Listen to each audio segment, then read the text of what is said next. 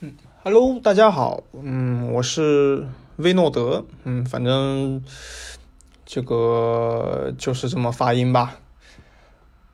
这一期节目呢，我们来说说切尔西耗资接近四千万英镑买入的齐耶什，这也是我第一次用这种播客的形式来讲球员，也算是一次新的尝试。因为这种形式没有画面，它只有声音，很多细节和特点只能通过语言去描述，所以肯定是有所局限的。先说结论吧，我并不认为切尔切尔西买齐耶什是一笔多么好的引援，但很可能是一笔还比较划算的引援。当然，切尔西这支球队问题重重，我也一直说是自上而下的系统问题，本身。也不是通过购入两三个球员就能够解决现存问题的。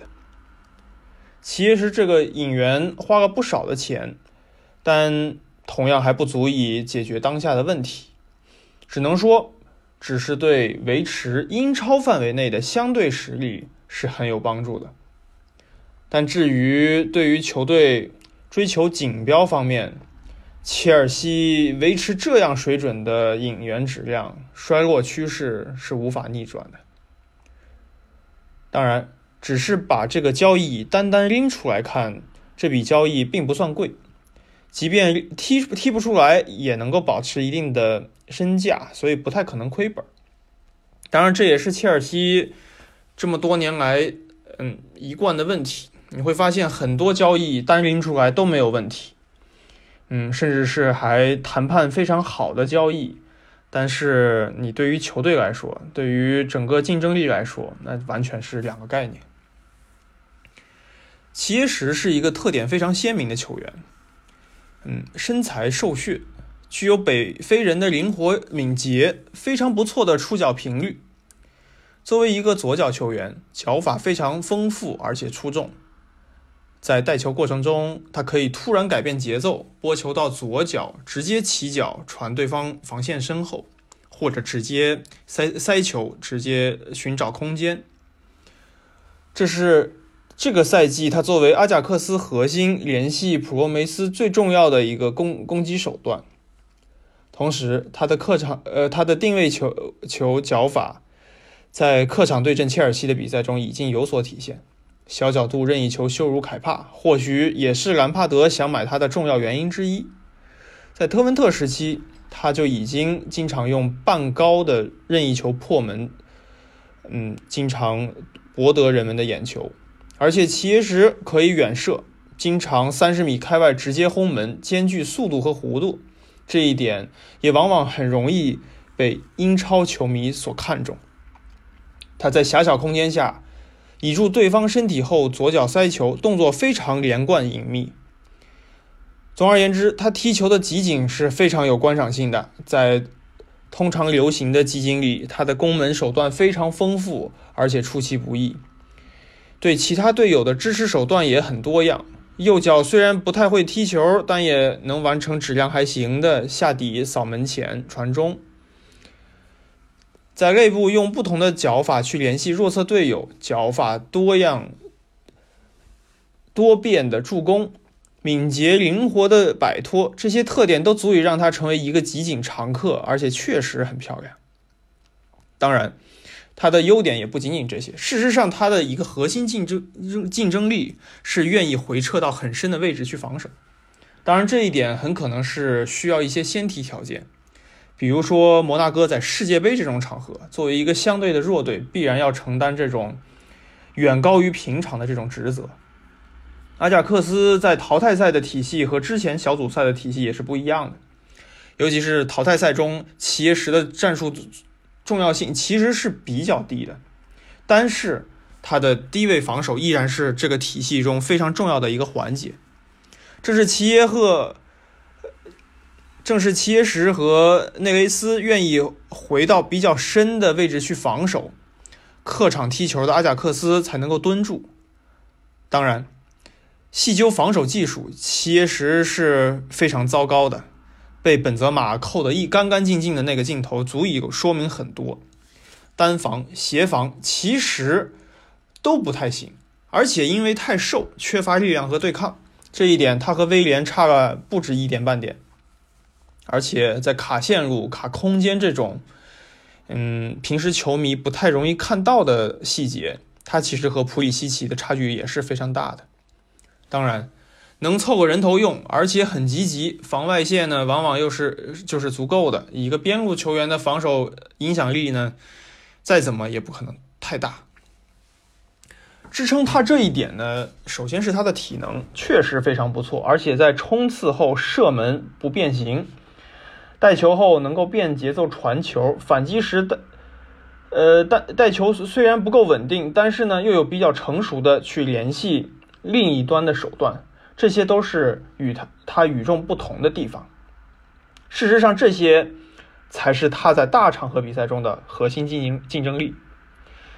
嗯，他的盘带呢虽然看起来很像一个技术精湛的球员，但要细抠的话，问题其实非常多。而且很多情况下，恰恰是他技术还不太够好。另外呢，他的肌肉水平也并不算多好。嗯，比如说他连续带球的话，你会明显看到他衰减速度衰减的非常快，而且腿上就没有没有什么劲儿。所以他踢球路数呢，倒是很容易让人想起厄齐尔。但是厄和厄齐尔最大的差距呢，其实恰恰就是技术，还有他的停球。这这使他作为核心会带来非常多的问题。嗯，很多球迷会把阿贾克斯上赛季的成功归功于他，或者说他是最重要的那几个人之一。但其实大家也都知道，塔蒂奇和范德贝克的相互加持才是撑起体系的最关键的一环。而剩下的几个中轴的关键球员，德里赫特和舍内，加上另一个边路内雷斯。其实他们重要性都在齐耶什之上，而且一旦对比，你就会发现舍内的技术明显比齐耶什好的好多了，而且右边后卫马克拉维的身体也明显比他好。嗯，在这个赛季体系里呢，球队这些重要的人走了一半，塔蒂奇也老了一岁，滕哈特开始尝试让齐耶什作为核心，但结果呢，阿贾克斯小组最后没有出现。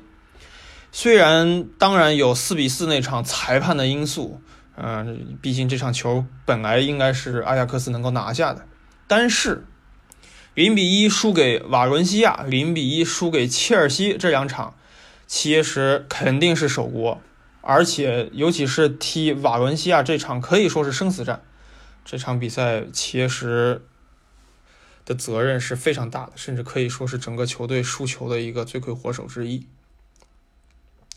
他作为核心有很多很尴尬的地方，这都不仅仅是说在各种场合进行浪射，关键呢是在于，首先是他回回撤拿球后呢，其实在临转身的那一下非常容易被捅，他对球的保护是有限的，并因此被打反击，尤其是在上个赛季，嗯，小组赛像被本本本菲卡这种场场景非常多见，而且呢，他在内部持球呢，因为右脚他确实不太好。这使得他球路其实是可以被针对的，就是看对手是否去针对这一点。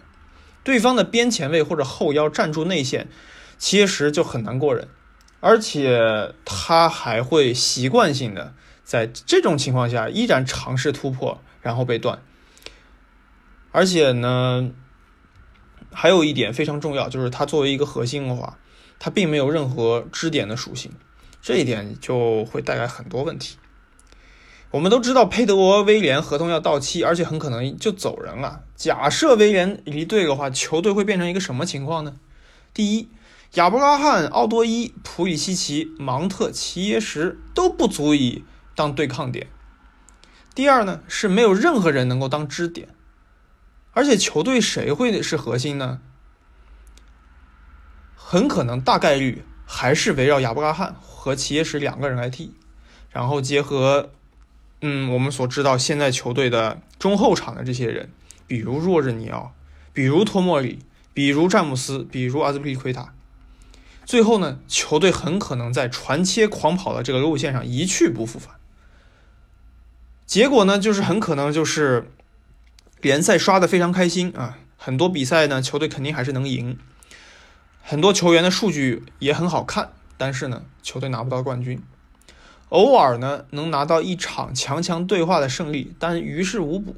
就是球队对像利物浦这样的球队，他没有一个实质性的一个竞争力啊，这这个和其他一些球队是完全不同的。嗯，其实的很多缺点其实是能练，但是一方面呢是他的年龄已经马上就二十七岁了，呃，而且另一个呢是那他的前提也是得当副手。而且前锋得强，而且呃，让他让射可以，但是他让射能带来什么？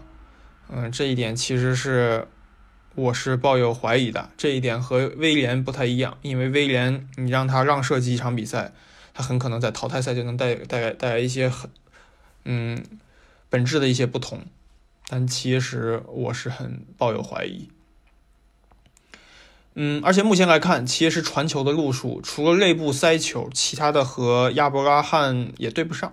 能确定的是，他的特点决定了他必须球队必须要有一个右路能够下底的人。但是詹姆斯其实下底的能力也是很有限的，他他的传中好，但是主要也是斜向三十度或者四十五度这种。